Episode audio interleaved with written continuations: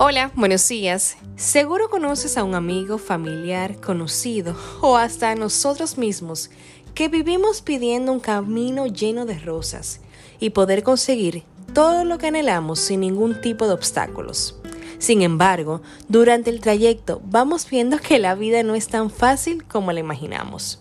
Muchas veces se nos olvida que no es en el camino llano donde suele estar la verdadera lección o sabiduría sino en las cuestas y pendientes de la vida.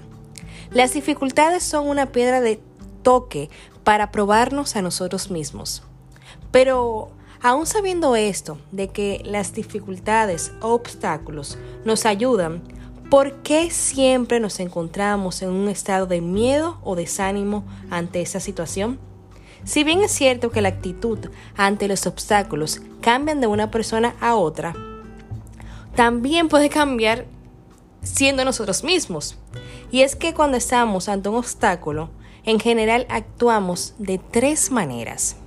Nos paralizamos, nos sentimos desbordados sin fuerzas para enfrentar lo que está sucediendo, culpamos a los demás, a la mala suerte o nos victimizamos.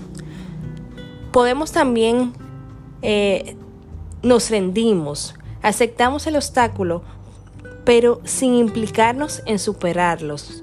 Expresiones de que ¿cómo vamos a hacer? Son cosas que pasan, no hay nada que hacer.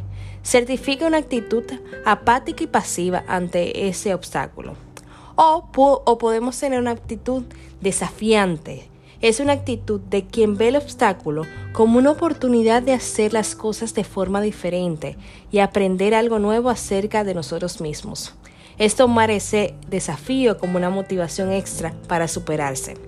Aunque cualquier persona puede asumir ese enfoque rebelde y creativo. Dentro de esas tres categorías, hay personas con una capacidad especial para sacar las fuerzas necesarias y darle la vuelta a la situación.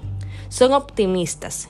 Romano 12:21 nos expresa que no te dejes vencer por el mal, al contrario, vence el mal con el bien.